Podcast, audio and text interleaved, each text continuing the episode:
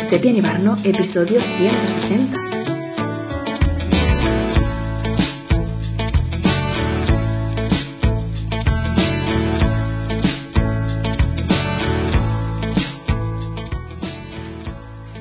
Bienvenida, bienvenido al podcast de Este Piani Barno. Un espacio para hablar de arquitectura, productividad, identidad digital y muchísimo más.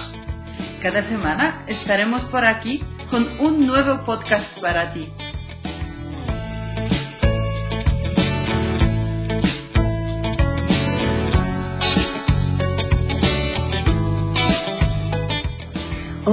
Hoy tenemos un arquicafé en el que Lorenzo Barno entrevista a Pedro Torrijos. Pedro es escritor, crítico cultural y arquitecto español, más conocido por su faceta divulgativa en redes, especialmente en Twitter. Cada jueves, Torrijos cuenta historias de lugares tan peculiares que no parece que existan bajo el hashtag La Brasa Torrijos. Además, en 2021 publicó Territorio Improbable. Su forma de acercar la arquitectura a la sociedad a través de sus relatos no deja a nadie indiferente. Seguro que te encanta esta entrevista.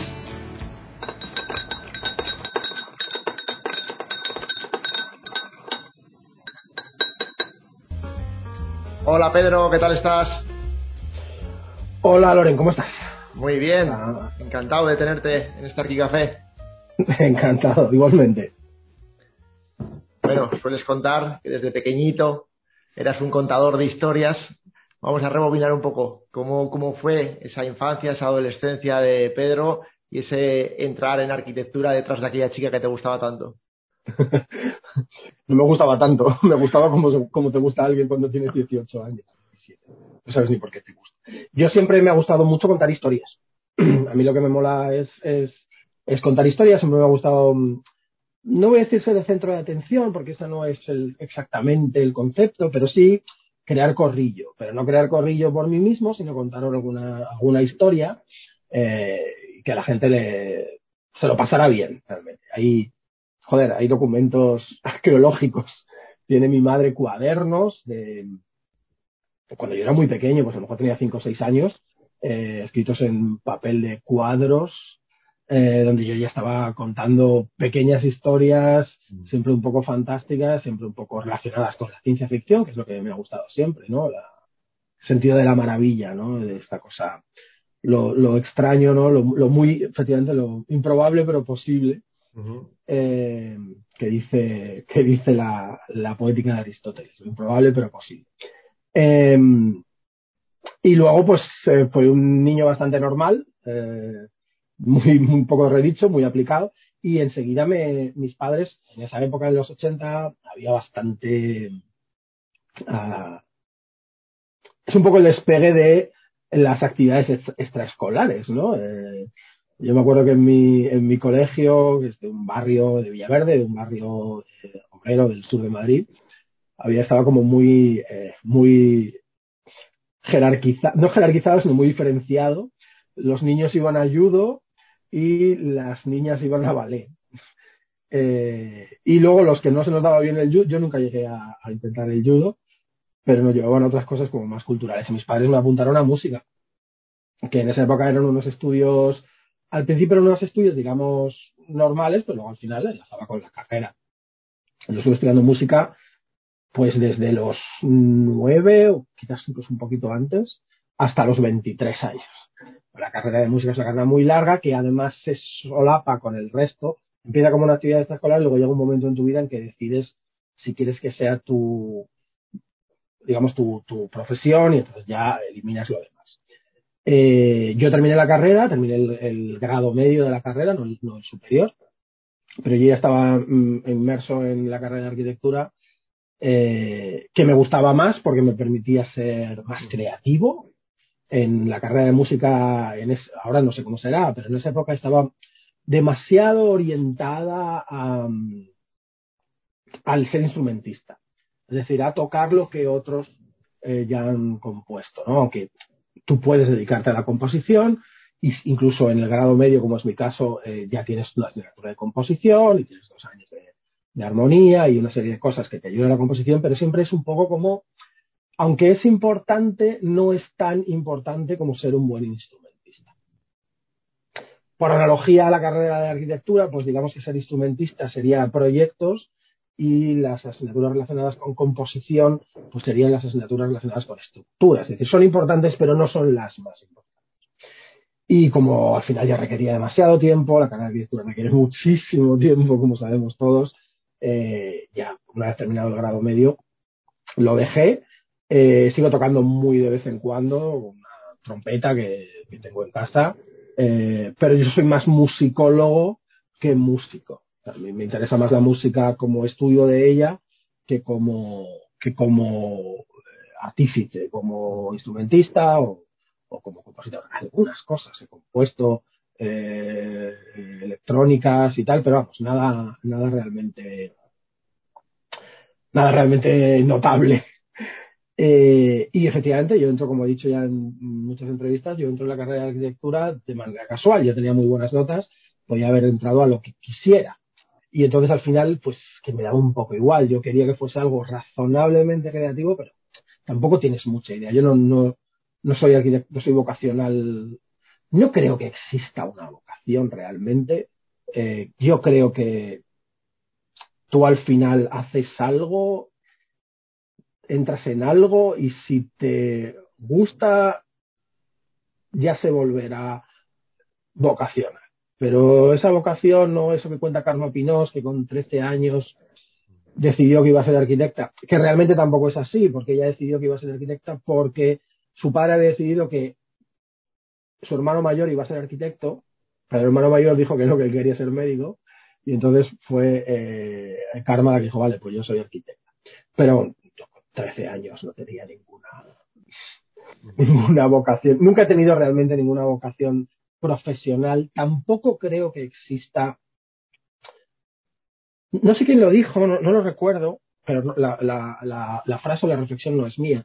Eh, pero me gusta mucho, ¿no? Eso que dicen, oye, ¿y tú qué eres? Pues yo soy médico, o yo soy eh, arquitecta, o yo soy.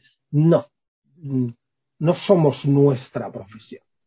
O sea, yo creo que somos muchas cosas, una de las cuales es a lo que nos dedicamos, que puede ser más importante o menos importante en, en la vida de cualquier persona.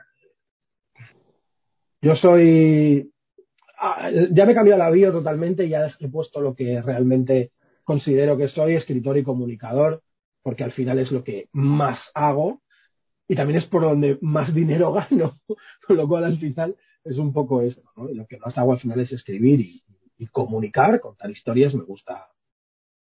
Me gusta usar el término comunicar en vez de divulgar, porque, porque divulgar implica coger algo elevado y trasladarlo al vulgo, y comunicar, en cambio, implica hacer comunidad y pertenecer a una comunidad, con lo cual eh, me gusta más eso. Pero me he puesto en la bio eso por no poner, pues soy un tío de Villaverde o juego al hockey o salgo a correr lento tres veces a la semana. Al final todas esas cosas son yo. O leo mucha ciencia ficción o me gustan las películas de Wong Kar Wai. Al final, ¿qué eres? Pues no, somos muchísimas cosas. Y dentro de este ¿qué somos? ¿Qué eres? Eh, ¿Cuáles crees que serían tus tres fortalezas personales más potentes y que luego cómo las pones en juego? Hombre, yo sobre todo lo que soy es, lo que, lo que soy es muy consistente. Eh, cuando me preguntan, oye, ¿y el secreto de tu éxito? Digo, bueno, vamos a ver, lo del éxito vamos a ponerlo entre comillas, porque el éxito es una cosa muy relativa, a veces es fugaz, otras veces es... Yo intento que el éxito no sea fugaz, es decir, que sea una cosa que se mantenga en, en el tiempo, y para ello lo que intento ser es consistente. Se trata sobre todo la famosa frase que atribuimos a Sandy Ibiza, pero veas, vete tú a saber quién la dijo primero de si fue Picasso o quién de la inspiración que te pide trabajando y el éxito es un 10% de inspiración y un 90% de, transpiración. Yo no creo mucho en la sobredosis de trabajo. Creo que la sobredosis de trabajo también puede ser perjudicial, puede, llevarte a ciclos eh, muy improductivos, digamos, muy realmente improductivos y también mentalmente improductivos, pero sí creo en la consistencia. Es decir, en tener un, en, en generar un trabajo consistente, en mantener una cierta disciplina, tampoco creo en la disciplina militar, pero sí en mantener una cierta disciplina y una cierta consistencia en lo que haces. Ese creo que es la, mi verdadera fortaleza y además es muy, muy replicable, es decir, esto lo cuentas a cualquiera y cualquiera dice, bueno, pues yo puedo, por lo menos lo puedes intentar. Eh, cualquiera puede intentar ser más consistente. Y además es algo que tampoco es un truco que está mm, escondido y mm, no lo cuento a nadie, ¿no? Joder, se ve. Yo estoy todas las semanas, cuento una historia, mm, en fin, hay un, un trabajo y una disposición. El otro es talento, es así. Lo que ocurre es que tampoco creo genuinamente en el talento innato. No. Estoy seguro que en la vida, en, el discurrir de la civilización, hay gente que realmente ha nacido con talento innato. Yo no creo que sea una de esas personas. No creo, creo que habrá muy pocas de esas. Creo que el talento al final también es una, es un, una consecuencia de la depuración de una consistencia. Eh, hay una frase que me gusta mucho que decía este hombre Luis Moreno Mansilla, eh, que en paz descanse, como dice mi abuela, que el, que llevaba la otra parte del estudio de Tuñón y Mansilla. Una frase que me gustaba mucho que decía que todos nos dedicamos a lo segundo que mejor se nos da. O sea, todos, todos ganamos dinero con lo segundo que mejor se nos da.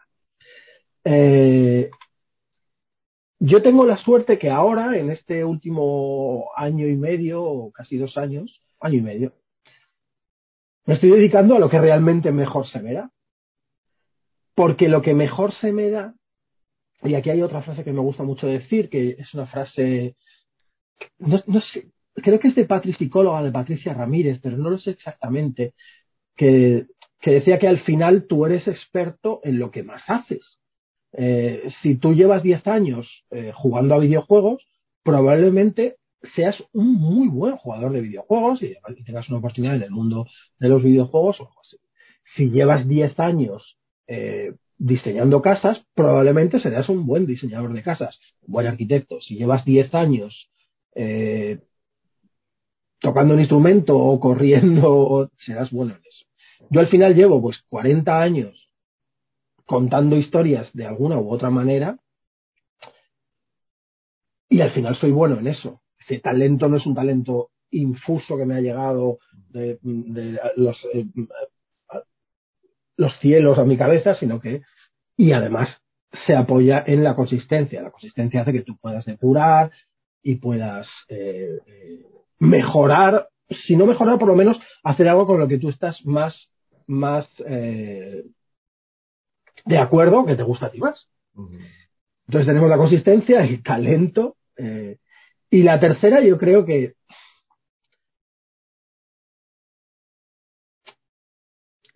creo que es sobre todo eh, ser un tipo pacífico. O sea, soy una persona que antes me metía en más líos y de un tiempo a esta parte, hace ya bastante, he decidido ser más como soy yo realmente, que es en general soy una persona que le gusta la paz, la serenidad sobre todo, y entonces en general me muevo en entornos que me generen esa serenidad. Cuidado, esto es muy, muy eh, personal también, lo que es lo que me genera serenidad a mí no es lo mismo que le puede generar a otro y, y cosas así. Es decir, hay gente que a lo mejor la serenidad se la imagina en una montaña un domingo por la mañana y gente que la serenidad a lo mejor es pasear por una ciudad eh, yendo al cine un sábado por la noche. Pero en general, buscar situaciones, eh, no digo que eviten el conflicto, pero que no generen uh -huh. eh, conflicto. Y creo que es eso. A lo mejor mañana me preguntas si te digo otras. Hombre. pero, creo, pero creo que son esas tres. Yo creo que también, seguramente, si tenemos que incorporar una cuarta, quizás aparecería el sentido del humor, que también se ve en todo lo que escribes y en todo lo que cuentas. Sí, a ver, yo soy un, yo soy un, defensor muy, muy, muy fervoroso del entretenimiento. Eh, yo no considero que la, arquitectura como tal eh, sea una ventaja inherente. Eh, a mí me gusta, soy un tipo muy culto, me gusta mucho eh, leer y escuchar y ver y tal, y además soy un acumulador de datos y de cosas y, disfruto con ello, pero no creo que realmente eso sea algo totalmente aplicable a todo el mundo. Creo que la cultura es, en fin, uno de los pilares esenciales de la, de la civilización, de cualquier civilización, pero no creo que sea inherentemente, inherentemente mejor. Yo soy un, en el, en el mundo en el que vivimos, yo soy un, defensor muy ferviente del entretenimiento. Creo que divertirse, pasarlo bien, es como esa, ese momento en el cual abres la espita de la olla a presión o, o, o, cuando te da un poco el sol por la mañana en la, en la, en la cara porque has salido a la terraza y justo el sol de la mañana te da en la cara un día de invierno y te, estás tomando un café. Son esas cosas que, que no voy a decir que permiten seguir adelante, sino que genuinamente nos hacen la vida mejor. Entonces el entretenimiento si no hay un poco de cachondeo, si no hay un poco de, de sentido del humor, si no hay un poco de, divers, de, de, diversión genuina, pues tampoco va a ningún sitio. Tampoco soy un cómico, no, no soy no soy muy buen cómico, eh, la gente sensacional en esto, pero siempre intento eh, tener esas cosas para ayudar a que la gente se divierta. De hecho, este entretenimiento, un poquito poner este foco en la diversión, ¿no? yo creo que marca mucho la diferencia que ya apuntaban tus hilos desde el principio, ¿no? De, de, que el resto de gente que estamos dentro de la comunicación del mundo de la arquitectura, como que nos ponemos muy serios con hablando de arquitectura y obviamente como mucho podemos interesar a algún arquitecto o arquitecta. Y en tu caso, pues como que rápidamente se veía ese factor diferenciador que no abunda mucho dentro de, de los arquitectos y arquitectas. Quizás me viene Luis López, amigo tuyo, eh, Ter, ¿Cómo ves? ¿Qué, qué, qué, ¿Qué, gente sí que crees que te interesa, que está un poco en esta línea? El otro día, en, la presentación que estuvimos haciendo del libro en Palma, Francisco Nadal, que es un periodista de la, de la radio televisión de Baleares allí, dijo una cosa que nunca la había, yo nunca la había eh, encuadrado, me parece muy interesante. Decía que yo pertenezco y soy cabeza de una generación. Igual que antes se hablaba de la generación del 27 o de la generación del 51 o de, generaciones de poetas, literatos, tal, tal, que yo estaba siendo una, un, miembro y cabeza de, puente de una generación de gente que comunicamos en redes, que comunicamos cultura en redes. Eh, en mi caso, mi especialidad es Twitter, pero hay gente que lo está haciendo por otros lados, otros, otros caminos. Eh, al final, lo que nos distingue, creo, a esta generación es precisamente ese interés por llegar a la mayor parte de la gente posible. Los intereses pueden ser muy distintos, porque te parece que es lo suyo, porque al llegar a más gente tienes más eh, repercusión y por lo tanto también puedes tener, pues eh, tu trabajo puede ser más eh, económicamente más, más favorable, puedes ganar más dinero, por lo que sea. A mí también me interesa la gente que hablar, digamos, no voy a decir rigurosamente porque yo también hablo rigurosamente de arquitectura. Lo que ocurre es que no entro en intento despojar de la mayor cantidad de terminología o de términos demasiado eh, demasiado específicos o demasiado finos o que realmente solo pueden interesar a la gente que se dedique a la práctica del asunto, ¿no? Eh, y, pero también me interesa la gente que comunica de una manera, un, digamos, un poquitín más eh, convencional a la antigua usanza de cómo se comunica arquitectura o arte o cultura o lo que sea. Pero sí que es cierto que la gente que más me interesa y la que formaría parte de esta generación que decía Chisco Nadal son la gente que se acerca desde otros, desde otros ámbitos. Eh, López de Toledo es un ejemplo muy, muy claro. Eh, Ter es otro ejemplo muy claro. A mí no me gusta mucho lo que hace Ter, pero su valor es absolutamente incontestable. Que a mí no me guste no significa que no tenga un valor totalmente fuera de duda. Esto también hay que saber distinguirlo. Una cosa es que te guste, otra cosa es que sea bueno. A veces es muy bueno, a mí no me gusta demasiado. Eh, me interesa lo que hace gente dentro de la propia comunicación cultural en Twitter. Eh, me gusta lo que, lo que, hace mucha gente, el barroquista, lo que hace Jorge Corrales, lo que hace Manuel de Barcelona, Nike de Samotracia, eh, Javier Rubio, David Calvo. Hay un montón de gente que está haciendo, que está usando, sí que es cierto que los que vienen todos un poco yo soy el que ha abierto, el que, abro, que abro la cabeza de puente y todos han, no es que me imiten, sino que de alguna otra manera han visto que hay un camino y, y aprovechan ese camino y eso es perfectamente normal y de hecho es un, es un orgullo. ¿no? Eh, me parece que ahí hay algo verdaderamente muy serio, muy serio, en intentar, en entender que tu trabajo esto forma parte de. Alguna vez, no sé si lo hablamos tú y yo cuando estuvimos allí en, en la Francisco de Vitoria, o no sé con quién lo hablaba porque me bailan la, las, las, fechas. Lo de qué es ser arquitecto. Alberto Campo decía que al final ser arquitecto puede ser construir casas o no. Ya Franco Ferrer es arquitecto y lo que es es diseñar de moda, uno de los más, más famosos. Tom Ford tiene estudios de arquitectura. Robert Bodegas, el, cómico de Pantomima Full, también estudia arquitectura. Hay muchísima gente que tiene formación de arquitectura y que no se dedica a ello y ni falta que hace. Es decir, ¿qué es ser arquitecto? Yo soy menos arquitecto eh, porque no construyo. Pues a lo mejor sí o a lo mejor no, pero que hay un camino relacionado con mi disciplina que uso para mi profesión. Pues esto está ahí y está claro. Eres arquitecta, López de Toledo es arquitecto, Javier Rubio es arquitecto, hay muchísima gente que está eh, trabajando en eso. Desde mi punto de vista, creo que las propias escuelas de arquitectura deberían empezar a introducir esto dentro de la situación programática. Esto es así, es cierto, hay demasiados arquitectos para demasiadas pocas posibilidades de construcción. Y eso que, y más en el mundo occidental, donde la construcción está más o menos condenada a desaparecer en favor de la rehabilitación o, ese tipo de cosas. Y, la rehabilitación es fundamental, ojo, y sigue siendo arquitectura y sigue siendo construcción, pero aún así demasiado poco. Entonces, es, es, yo creo que es interesante que las propias eh, carreras empiecen a entender que hay otros caminos, igual que tú puedes ser un ingeniero de telecomunicaciones especializado en, yo qué sé, en radares y otro a lo mejor está especializado en onda corta o algo así. De alguna manera, a lo mejor tiene sentido que las propias enseñanzas dentro de las carreras no solo arquitectura, pero arquitectura es un buen ejemplo, eh,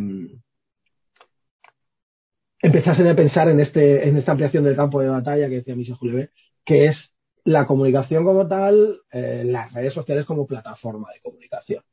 Las, redes sociales son un son un amigo muy eh, es, un, es, un, amigo eh, barra enemigo muy complicado, es decir, hay que encontrar el lugar justo entre trabajar tú para la red social o que la red social trabaje para ti. A una escala muy, muy, muy un percentil, una centésima parte de, lo que significa Ibai el, streamer de, sobre todo de videojuegos. Eh, él dice muchas veces, eh, yo he tenido muchísima suerte, mmm, yo gano muchísimo dinero, eh, pero esto no os puedo animar a que me imitéis pensando en que esto está hecho para ganar mucho dinero. Esto ha pasado así y ya está. Eh, aún, aún en un centésima parte de, de, lo que significa y de lo que gana Ibai Llanos, eh, eh, yo digo un poco lo mismo. Es decir, eh, yo tengo suerte, eh, tengo suerte de tener talento y tengo suerte de que ese talento se ha formado a través de una serie de consistencias y también de estar en un momento adecuado, en un lugar adecuado. Hay mucha gente que trabaja para las redes sociales, que trabaja unos trabajos absolutamente demenciales en Instagram, por ejemplo, que es una red social muy vampírica, donde exige muchísimo presencia y al final si no encuentras rédito, cual sea, el rédito es sencillamente tu felicidad, tu diversión y lo que sea. Si no encuentras un rédito, si se convierte en un esfuerzo para poco, eh, es preferible no seguir haciéndolo y buscar otra alternativa. Y esto pasa con, con cualquiera. También pasa con Twitter como lo hago yo, o pasa con, con YouTube. YouTube es un ejemplo muy, muy, muy paradigmático porque hay demasiados youtubers, hay demasiada gente eh, que, que, que intenta hacer un poco lo mismo también y es, y es complicado. Ahora, si tú lo haces y te diviertes, te lo pasas bien, te hace feliz, ya es tu rédito que estás ganando. Que, el, que luego eh, se puede convertir en tu profesión, pues muy bien, es fantástico. Pero hay que entender que eso es una suerte, que es una cosa difícilmente replicable y que forma parte de eso, de una serie de condiciones que no siempre se alinean.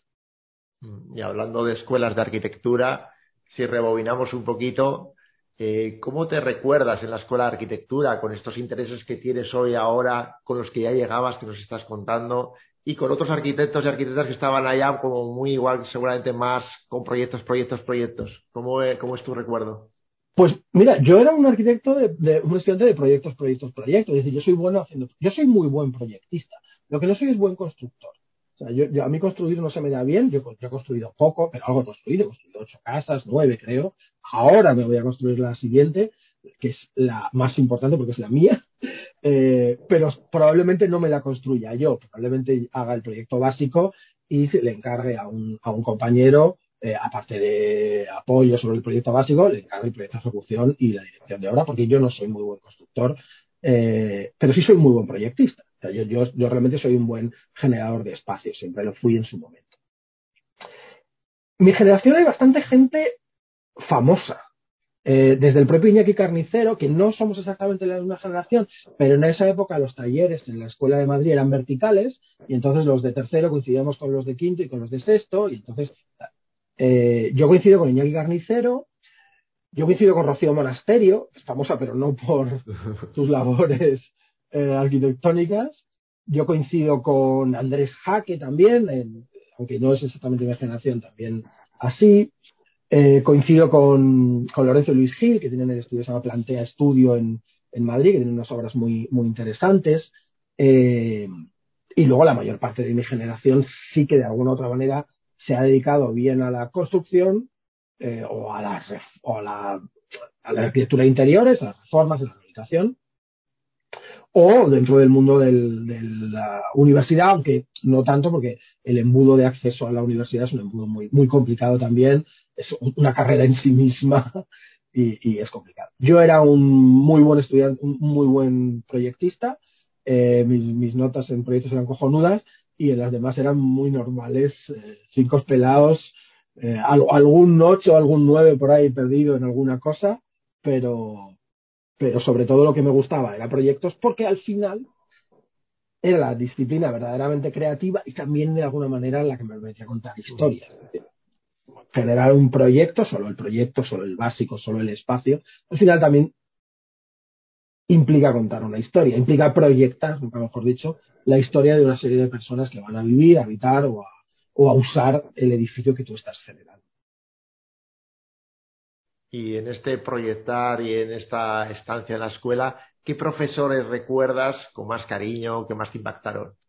Hombre, sobre todo Alberto Campo Baeza, que considero amigo mío, eh, hablamos con relativa regularidad y, y es una persona que, aunque no hagas luego su arquitectura, al final siempre haces su arquitectura. Que no se parezca visualmente no significa que no estés haciendo su arquitectura. Alberto Campo Baeza te enseña cuatro cosas que son las más importantes que vas a aprender como, como futuro arquitecto, como estudiante de arquitectura. El uso de la luz, la jerarquía espacial, eh, dos cosas, el uso de la luz y la jerarquía espacial, realmente no necesitas más. Recuerdo también muy bien a Luis Martínez Santamaría, eh, que es un tipo extraordinariamente sensible y que es con el que he aprendido de alguna manera a contar historias con el proyecto. Es decir, Luis Martínez Santa María siempre los proyectos se contaban, yo entro por aquí y luego voy por acá y luego voy para allá y luego hago esto y luego lo otro, ¿no? Eso es contar una historia. Es decir, yo entro por aquí y yo voy para allá y luego giro a la izquierda y luego puedo ir a la derecha o hacia arriba o eso, es decir, introducir el tiempo es contar una historia en, un proyecto. Además, Luis Martínez Santa María me enseñó a abrir puertas, que es una cosa que luego yo, yo le tuve muy joven, en, en, en, tercero de carrera, eso era elementos de composición. Cuando yo puse la carrera era la primera vez que hacías proyectos, en tercero tenías que llegar a tercero para empezar a hacer proyectos. y te enseñaba a abrir puertas. ¿A dónde tenían que abrir las puertas? ¿Hacia qué lado? ¿En qué sentido? ¿Hacia adentro? ¿Hacia afuera? ¿Qué tamaño? ¿Cómo? Eh, y luego veías a gente en quinto que te decías, tío, no sabes abrir puertas. Tienes que explicar eh, para dónde tiene que ir una, una puerta. Pero vamos, todos los profesores que tuve proyectos me, resultaron muy interesantes. También cursé con Andrés Perea Ortega, que justo me enseñó algo también esencial en cualquier disciplina creativa, que es abandona, ya, ya estabas en quinto, ya eras casi un arquitecto, abandona los prejuicios, esto va a estar sobre el papel, en el papel puedes hacer lo que quieras, desprejuiciate totalmente, tira lo que salga y luego ya lo iremos encauzando. Eh, esa especie de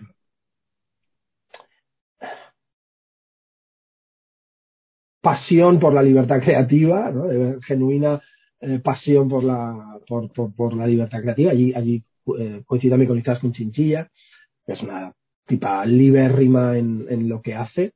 Eh, se muy, muy marcado. También, también me, me interesó mucho. Y también cuando ya desembarcas en el mundo profesional, ¿no?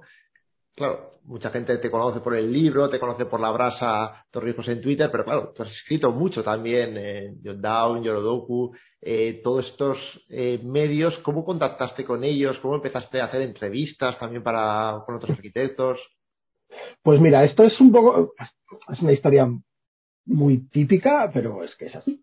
Eh, eh, la crisis inmobiliaria, o sea, económica es de 2008, pero no golpea fuerte en el mundo eh, de la construcción y el mundo inmobiliario hasta 2010-2011. Entonces, llega un momento que me dices, hostias, o sea, algo tengo que hacer. Eh, entonces yo contacto directamente con Jotdown. Jotdown estaba empezando, em, empieza en, mm, a mediados de 2011 y a finales de 2011, principios de 2012, yo contacto con ellos y les mando un, un par de historias que yo tenía ya de, cosas que yo ya tenía escritas, que a lo mejor había escrito para, para el curso de doctorado, para, los, el, para el, diploma de estudios avanzados o para lo que sea. Y les parece muy, les parece bien y entonces empiezo a, escribir allí. Como al final, aunque yo también sé mucho de música y también sé mucho de cine, porque estudié la carrera de música y mi doctorado es sobre cine, pues al final de alguna otra manera me especializo en contar historias sobre arquitectura y empiezo a escribir allí al poco, pues puede empezar a entrevistar y aunque entrevista también a gente que no es exactamente relacionada con la arquitectura, y entrevistar, yo que sé, al actor Juan Diego o, al, dibujante Pedro Vera, eh, pues empiezo a, entrevistar a gente relacionada con la arquitectura. Entrevisto a Alberto Campo, entrevisto a Álvaro Siza, eh, que son, eh, en fin, y, luego a Carmen Pinos ya el año pasado con, con, el, con el Museo Ivo, que al final son los tres últimos premios nacionales de arquitectura. Álvaro Sinza, Alberto Campo y, y luego a partir de ahí, pues lo que voy, me, me empiezan a llamar, me dicen, oye, pues eh, escribe aquí, en el país también me llaman, escríbenos eh, si quieres y tal. Al principio escribo con un poquitín más de regularidad, eh, o sea, regularidad sigo escribiendo, pero digamos con más frecuencia, pero llega un momento, a partir de 2020, con, el, con todo el trabajo que, supone crear la, la Brasa Torrijos eh, y todo lo que empieza a aparecer alrededor, que ya por cuestiones puramente de estrategia y también de, estrategia económica. No se cobra mucho, por mucho que yo tenga mucha, mucha em, repercusión, no se cobra mucho por artículos en, en, en medios y prefiero eh, invertir ese tiempo en a lo mejor hacer un, hilo de laboratorios patrocinado, que sí que realmente eh, se paga mucho mejor. Eh, pero bueno, sigo escribiendo pues como 8 o 10 al año en Yorokobu y otros tantos en, en, el, en el país. De hecho, dentro de poco en el país va a salir uno nuevo.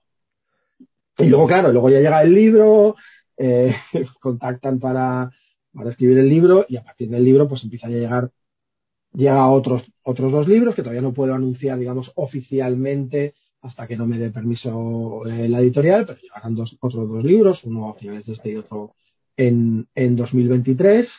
Eh, y proyecto y el, el, el, proyecto del podcast del Museo ICO, eh, aparte de los hilos patrocinados por el Museo ICO también para dar difusión a sus exposiciones, llega el proyecto del podcast del Museo ICO, como suena un edificio, que hacemos el año pasado, solo son tres episodios, uno por cada exposición.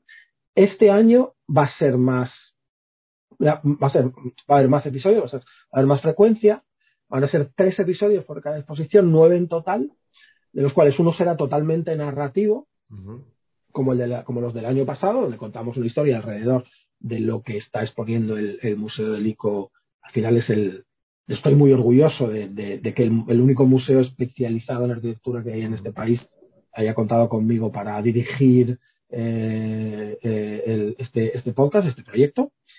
Y luego habrá, por cada exposición, otros dos episodios conversacionales que serán entrevistas o conversaciones con un personaje relacionado con el mundo de la arquitectura y un personaje relacionado con el mundo de la cultura, pero no necesariamente con el mundo de la arquitectura.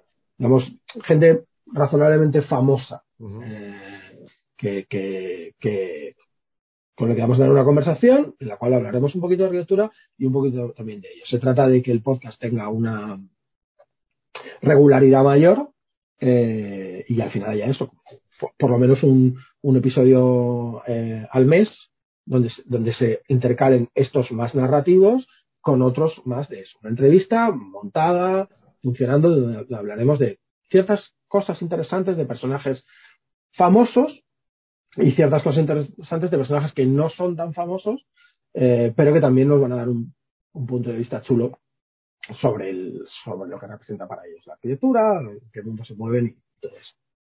Hmm y todo este mundo que está apareciendo, todo este universo Torrijos, ¿no? De podcast, de libro, como que en realidad viene, pues como decías, ¿no? De, esta constancia en Twitter, de tener muy claro, de enfocarte en un sitio, de poner estos talentos o estas virtudes o, fortalezas que hablábamos al principio en juego en un solo sitio, hacerte muy fuerte ahí y a partir de ahí como desencadenar esta, esta bomba que, que ahora tenemos encima de la mesa, ¿no?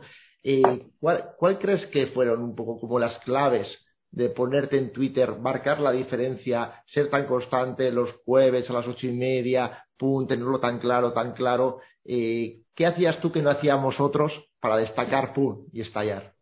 Bueno, a ver, aquí voy a, mm, voy a hacer algo que, siempre digo también. Pedro Torrijos en realidad son dos personas. A Pedro Torrijos es una persona, pero Pedro Torrijos, el comunicador, son en realidad dos personas. Eh, Hay una frase que me gusta mucho que es de Star Trek, que dice, eh, las reglas son para los lacayos, el contexto es para los reyes. Entonces yo siempre que hablo intento, en la medida de lo posible no dar claves, porque no las sé. Eh, lo que generó es mucho contexto. Entonces voy a generar contexto en, este momento. Los barcos, los barcos que, que, disputan la regata Copa de la América son los barcos, son como los Fórmula 1 del, del, mar, son una cosa ingenierilmente acojonante, bueno, los nuevos ya son la hostia, la, la vela es, no es, no es, no es flexible, es, es semirrígida, es una cosa Bueno, pues tienen 15 tripulantes, son 11 marineros y 4, eh, eh, digamos, eh, oficiales de rango, que son el estratega, el, navegante, el, estratega, el táctico, el navegante y el piloto. La, jerarquización de esas cuatro eh, funciones sirve para navegar un barco del Copa de la América y casi para cualquier cosa que hagas en la vida y que necesite eh, el, apoyo de, más de una persona. Eh, entonces, la marca, vamos a la marca, la marca Pedro Torrijos al final está gobernada por dos personas. Yo soy el piloto, ese que lleva el, timón, y el táctico, el que toma decisiones eh, a medio plazo. Pero luego está Loreto Iglesias, que aparte de ser eh, eh, circunstancialmente mi, mujer, es la directora de arte del libro y es la estratega del proyecto y la navegante del proyecto. Ella es la que toma las decisiones de corto plazo y la que lleva la estrategia general. Y esto es tal cual, ella es, ella es técnica de superior en marketing y publicidad y es la que lleva la estrategia general casi desde el principio. Casi desde el principio. Porque lo que esto empieza de una manera, de hecho, una de las maneras de destacarse es el hashtag. El hashtag, claro, está Torrijos, que al principio los hashtags se usaban de otra manera en Twitter pero yo empiezo a usarlo de una manera, es una marca, es el nombre de un programa, llámalo. Entonces, mi programa tiene un nombre, no es lo que yo escribo, sino que tiene un nombre. Y tiene un nombre que está mi nombre, con lo cual tampoco se puede copiar, no puede haber otra persona que, vaya, que pueda poner la brasa a Torrijos. Eso es así. es una decisión de ella. Pero esto, como casi todo, sale un poco, entre comillas, por casualidad. Al final de 2019 yo estaba pasando un mal momento mental, y, eh, y un día escribo un hilo que yo tenía bastante ganas de contar hace mucho tiempo, que es de California City.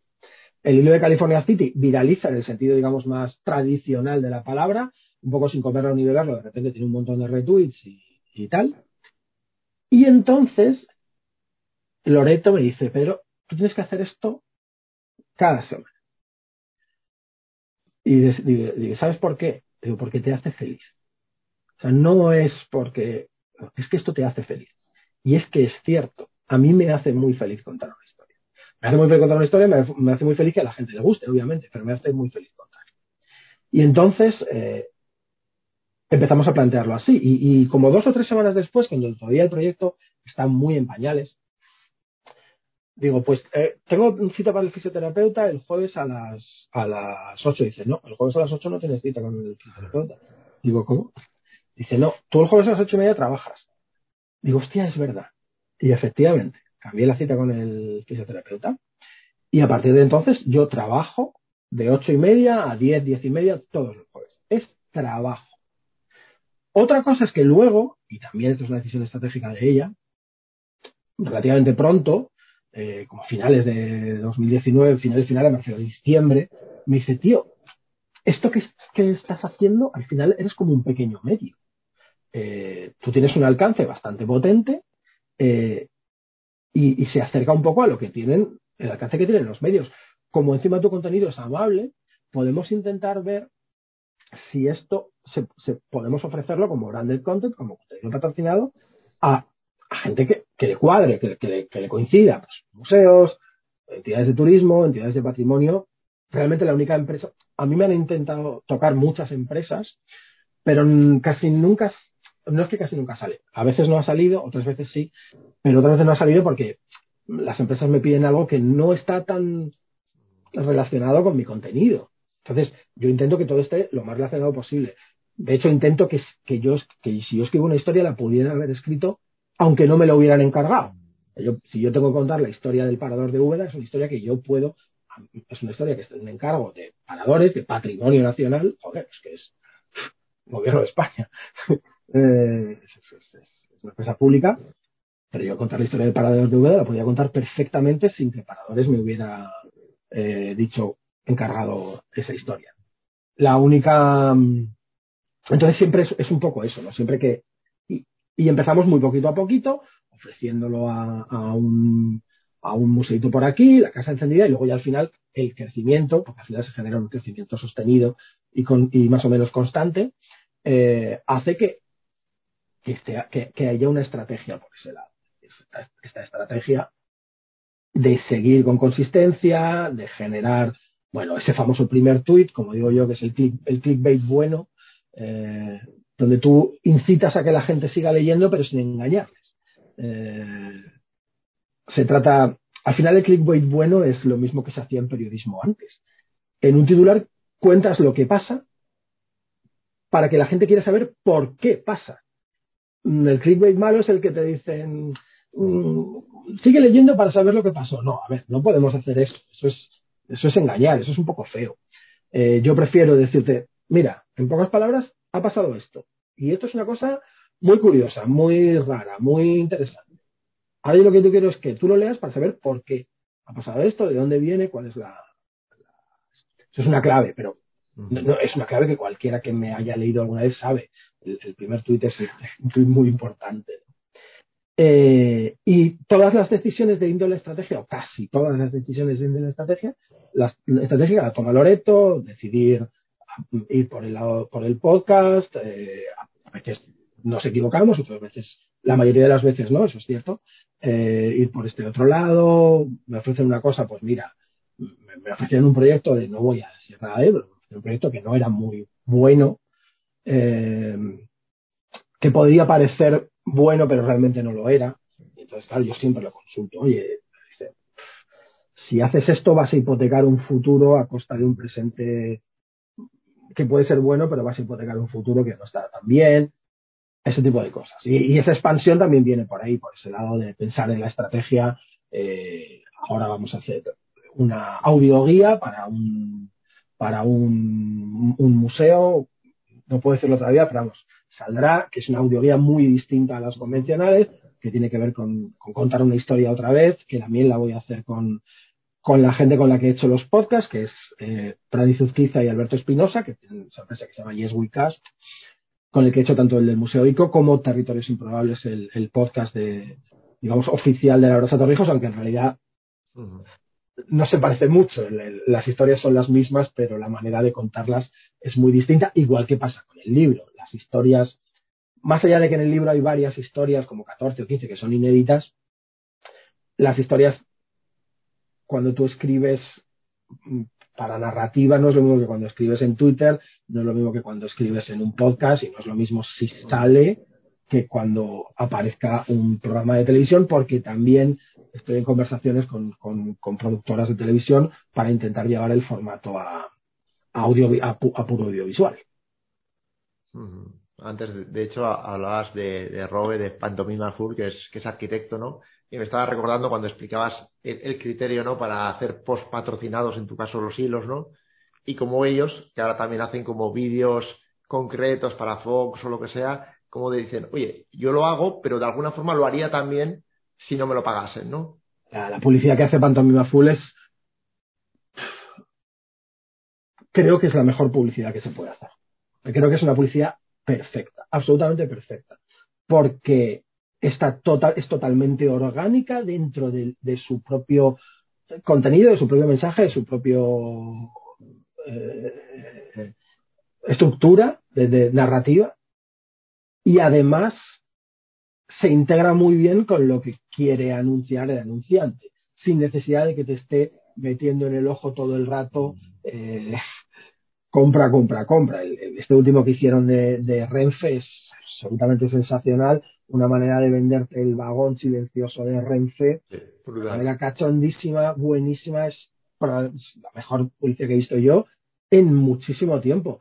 Y es muy buena, ¿por qué? Pues porque no, no, no es que no parezca publicidad, porque publicidad es, pero no se rige con los códigos habituales de la publicidad, que es un poco lo mismo que, que, hago, que hago yo. Aquí también hay que valorar a la empresa que da libertad creativa y control creativo a la gente que le va a hacer la publicidad. Yo tengo la suerte eh, de también haber poder elegir, poder haber elegido la, eh, los, patrocinadores de los hilos siempre diciendo yo necesito libertad creativa. Tenéis que confiar en mí, yo no voy a decir, pues mira, esto es una mierda, no, voy a decir siempre cosas buenas porque creo en ellas. Ah. Yo, yo si tengo que contarte el parador de Úbeda, ¿cómo no voy a decirte que el parador de Úbeda es un edificio cojonudo si es una joya del Renacimiento que está en que, es un edificio que forma parte de un conjunto que es patrimonio de la humanidad? Coño, es casi es, imposible decir que eso no es chulo. Eh, entonces siempre lo que pido es eso, yo necesito libertad creativa, control creativo total, sabiendo que, que, que soy una persona que no me voy a pelear y que si en algún momento me dicen, oye, puedes poner esto y tal, siempre que sea todo razonable, pues razonable va a ser, pero lo que no voy a hacer es decir, compra, compra, compra, porque no funciona así, ese tipo de publicidad no es una publicidad directa, en el cual la gente ve el vídeo de Pantomima Full y se compra un billete de tren, sino que es una publicidad reputacional. Genera una comunidad muy buena, genera un nombre muy bueno de la, de la marca y si en algún momento alguien dice, oye, tenemos que coger un tren, hostia, vamos a pillar el vagón de, del silencio, acuérdate del vídeo de Pastor Full para que no nos toque un pesado hablando por teléfono eh, eh, al lado. Pero al final es así, se trata de generar un... La publicidad también es narrativa la publicidad también son historias. Eh, la diferencia entre hacer buena publicidad y mala publicidad es tan responsabilidad de los creativos o las creativas que lo hacen como de la empresa que apuesta por ello. Claro, en, este caso además también yo creo que tenéis como en común, ¿no?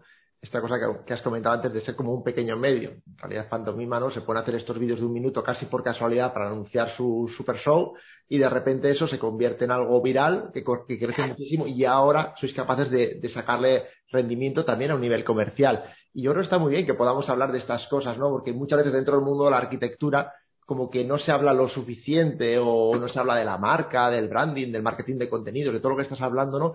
¿Y cómo crees que estos conceptos, estas ideas se podrían llevar a las escuelas de arquitectura? ¿Cómo crees tú que, de alguna forma hay que inculcarlo? Porque ahora mismo esto está un poquito en pañales, ¿no? Yo no, no, no puedo hablar de lo que se está haciendo ahora en las escuelas de arquitectura porque hace mucho tiempo que estoy fuera de la escuela. Intuitivamente creo que, como tú dices, está todavía en pañales intuitivamente creo que todavía no se está hablando suficiente de eso. Toda la gente que hemos salido de una escuela de arquitectura siempre hemos dicho, hostia, ojalá en la escuela me hubieran enseñado más de tasaciones o más de negociación o más de, presupuestos o más de, joder, incluso de derecho, ¿no? Un, no cuatrimestral que me hablase de legislación en condiciones, ¿no? que no fuese una María y tal. Ahora, tal y como estamos, donde estamos en el mundo occidental, donde la construcción cada vez va a ser menor, ahí está todo construido, no tiene mucho sentido seguir apostando por una construcción eh, masiva, sino fenómenos de rehabilitación y tal. Creo que es importante que se hable de esto. Pero es que también es, esto pasa en la escuela de arquitectura y pasa en casi cualquier enseñanza que no sea precisamente de marketing o de economía. No se habla del dinero, hostia, hay que hablar del dinero. Chavales, hay que hablar del dinero. Vivimos en un sistema capitalista, nos puede gustar más o menos, vivimos en un sistema capitalista y desgraciadamente para poder mm, tener comida en la mesa y tener una pagar una casa, una hipoteca, un alquiler, necesitas dinero. Si tú no le, si tú engañas, y voy a usar esta palabra, a los alumnos diciéndole que solo con su talento van a ganar dinero, les estás, insisto, engañando. Desgraciadamente, esto no funciona así. El talento no es, hay, habrá, hay casos en los que sí, pero la mayoría no. La mayoría de los casos no funciona solo con tu talento para proyectar. Necesitas tener contactos, necesitas crear contactos, necesitas crear una marca o generar un lugar o generar un, ecosistema, necesitas entrar en un ecosistema o crearlo tú mismo. Hay muchísimas cosas que no se explican dentro de la carrera y dentro de cualquier carrera en realidad. hay una romantización de la vocación, hay una romantización de, yo qué sé, voy a ser ingeniero industrial y voy a salir diseñando unos exprimidores preciosos. Pues a lo mejor sí o a lo mejor no. Y, la mayoría de las otras disciplinas al final acaban trabajando en grandes empresas donde la mayor parte de la gente hace trabajos muy importantes, pero que no dejan de ser trabajos meniales.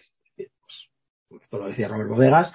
Dice, yo no me dedico a la arquitectura porque me, veía en un estudio haciendo plantas de instalaciones y no quería hacer plantas de instalaciones. Y una planta de instalaciones es una cosa muy importante, pero también puede ser que tú no quieras.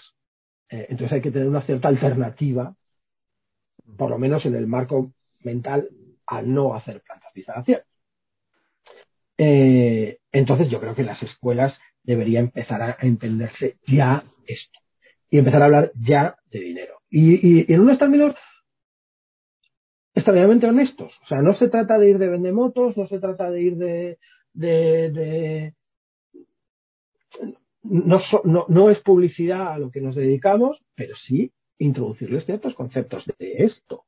Y, de una manera lo más honesta posible, insisto, lo más honesta posible. decir, mira, el otro día, Franny Zuzquiza, que es el, el co-guionista de, de, mis, de, mi, de los podcasts que yo trabajo y es un gurú del podcast en España, de los primeros, de las primeras personas que se puso a hacer podcast en España hace, pues cuando la palabra podcast casi ni la conocía nadie, estoy hablando de hace 10 y, y, 11 años, es más.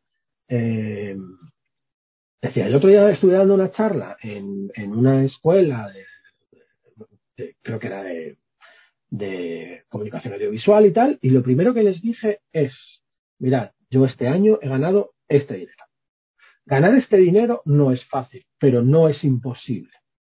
Eh, ganar este dinero no es fácil, pero, pero se puede hacer. Ahora, hay que hacer una serie de cosas y hay que estar dispuesto a que esa serie de cosas estén alineadas con tu manera de entender el mundo, ni más ni menos. Es decir, Yo sé que hay gente que considera que lo que yo hago es frívolo y que no voy a decir que desprestigie la arquitectura, porque no creo que sea eso, pero sí que considero que hay gente que, que considera que lo que hago es frívolo, que no es riguroso y que de alguna otra manera la arquitectura es algo mucho más elevado y que hay que contar bien y que tenemos que hablar de,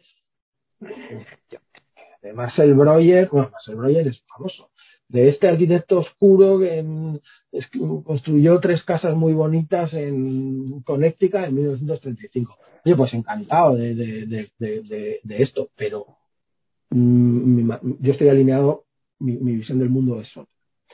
Y al final, tú tienes que entender que para que para poder poner comida en la mesa y, y, y, poder pagar un alquiler, al final va a tener que ganar dinero. Yo lo hago de una manera, hay gente que lo hace de otra, vosotros tenéis una clara eh, eh, intención y objetivo de que existe esto que hasta que, nadie pensaba que esto existía, que es la, marca, el, la, la, identidad eh, dentro del mundo de la arquitectura. Hay gente que está haciendo, no sé, esta mujer, Caterina. Caterina de Portilla. Caterina Portilla, eh, que hace algo parecido, anal, análogo y tal, y que también es. Joder. Es que esto es sensacional, tíos. Esto es sensacional. Con más o con menos éxito. Con más o menos éxito de la gente que lo aproveche. Pero es que es sensacional. Es que hay que hacerlo. Hay que hacerlo. Y sí, el, el, tronco esencial de la disciplina de la arquitectura siempre va a ser los espacios para vivir. Siempre va a ser o construcción o rehabilitación. Siempre va a ser el tronco esencial de la, de la disciplina de la arquitectura. Pero hay un montón de ramas. hay que encontrar esa rama en donde tú te sientas cómodo. Yo, el otro día, en la presentación de Alicante, me lo, me lo preguntó el, el, el chico que me hizo el presentador, que circunstancialmente es mi mejor amigo, no lo conozco hace 30 años, que es arquitecto, eh, profesor de la Universidad de Alicante, Jorge Fernández, y me dijo, tú es que tengo, tú estás haciendo lo que quieres. Digo, yo llevo un año con la sensación de que estoy donde quiero estar. Nunca había tenido esa sensación. Es una sensación muy agradable, también es muy rara, pero es una sensación muy agradable. Yo tengo la sensación de que estoy donde quiero estar. También sé que esto no es fácil y que tampoco pasa nada por no estar donde no quieres estar, porque como he dicho al principio, no somos lo que nos da de comer, somos muchas cosas. A lo mejor tú para meter dinero necesitas, necesitas hacer algo que no, idealmente se trata de que tu dinero lo ganes con algo que te gusta. Y si no, por lo menos con algo que no te haga sufrir. Eh, pero hay mucha gente, y yo he estado durante 20 años haciendo algo que ni me gusta ni me disgusta, pero tampoco me hacía sufrir. Yo hacía y sigo haciendo, aunque en menor ritmo, transacciones eh, inmobiliarias, transacciones hipotecarias. Eh, idealmente algo que no te haga sufrir. Eh, algo que, porque luego tú tienes otras 16 horas al día en las que eres ya, ya serás esa persona que quieres ser. Y esas otras 16 horas pueden ser leyendo libros de ficción, jugando al fútbol con tus eh, colegas, saliendo a correr con tu sola o, o, yendo al cine o pintando de manera absolutamente hobby, que esta es otra. Vivimos en una sociedad en la que parece que ya el hobby no existe, todo tiene que ser dirigido a la productividad. Joder, es que a veces no puede ser, a veces no hay nada más productivo que descansar, a lo mejor a veces no hay nada más productivo que, que, que, que pintar porque te gusta. Y luego ya te ganas dinero siendo un contable. Y, y, y, ese pintar es lo que te hace feliz y, y, estás tienes una vida serena coño, que no somos insisto no somos yo pongo que soy escritor y comunicador pero en realidad soy eso pues un tío de Villaverde que juega al hockey y que le gusta cocinar que no lo hace demasiado bien pero tampoco demasiado mal eh, que corre muy despacito pero sabe correr que ve muchas series de ciencia ficción porque le gusta, eso es, pero son muchas, muchas cosas, muchas, no solo eh, escritor y comunicador. Bueno, Pedro, y sabiendo que todo va a salir bien, ¿dónde te, ¿dónde te imaginas dentro, dónde te imaginas dentro de tres o cuatro años? Pues mira, dentro de tres o cuatro años es que ya tengo proyectos para dentro de tres o cuatro años. Hombre, dentro de estos cuatro años me imagino, genuinamente, en mi nueva casa. Eh, tengo la suerte de, de, haber comprado una parcelita pequeña, pero razonablemente asequible, donde nos vamos a construir un, un, una casa, también pequeña, porque es la suerte que también tienes cuando sabes de arquitectura, que sabes que no necesitas tanto muchos metros cuadrados, sino una buena cantidad de metros cúbicos, eh, más que cuadrados, y, buena luz. Eh, entonces me veo en una casa nueva, que eso ya sería un éxito absoluto. Y luego yo creo que voy a seguir manteniendo una carrera relativamente parecida a lo que hago ahora. Mm, habrá más libros, muy probable que yo siga escribiendo porque las editoriales ahora ya quieren que yo escriba, no solo porque escribo bien y realmente escribo bien, tampoco pasa nada por decir las cosas cuando son ciertas. Yo soy un tipo que escribe bastante bien, sino también porque al tener buen alcance y buen impacto, las editoriales saben que parte del trabajo de marketing ya lo tienen hecho, ¿no? Y entonces saben que, que, es un, que eres una buena mm, un, buen arma para lo que, la que ellas quieren, que es el género como les dije yo a, mi editora, digo, bueno, a ver, nosotros lo que queremos es vender libros. Si además hacemos feliz a la gente con esto, mejor. por el camino vamos a hacer feliz a la gente. Pero el objetivo real es vender libros. Una editorial no está para. Mm, la editorial es una empresa y lo que quiere es vender libros. Y por el camino vamos a hacer que la gente sea feliz y con suerte eh, quizás en, televisión. Eh, es un proyecto a, largo plazo eh, en el cual queremos trasladar estas historias a formato a formato audiovisual y entonces con un poco de suerte pues estaremos quizás en, televisión. No lo sé todavía. No sé si saldrá ni dónde estará, pero eso es lo que a mí me gustaría.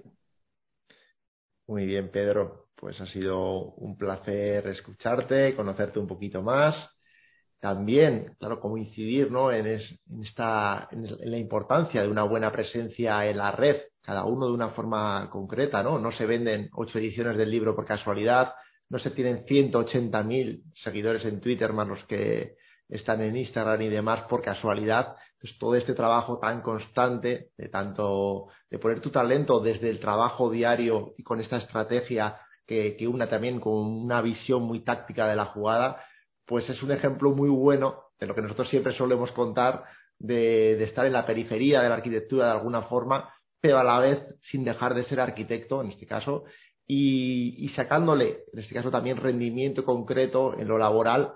Entonces, pues bueno, dentro de lo que nosotros hablamos, nos parece como un ejemplo perfecto, maravilloso, y ha sido un placer tenerte aquí. Y nada, si alguien está viendo esta entrevista, que sepa que tenemos a Pedro muy cerca, que tendremos más entrevistas muy prontito, que si no estás suscrito al canal de YouTube, que ya está tardando en suscribirse y dejarnos cualquier duda o comentario. Y Pedro, que ha sido una maravilla tener. Muchísimas gracias por invitarme, Loren. El viernes eh, estaré en otro coloquio con, con vosotros, precisamente sobre arquitectura y audio. muy, va a ser muy divertido. Muy bien. Seguimos en contacto. Un abrazo. Muchas gracias, Manuel. Chao, chao.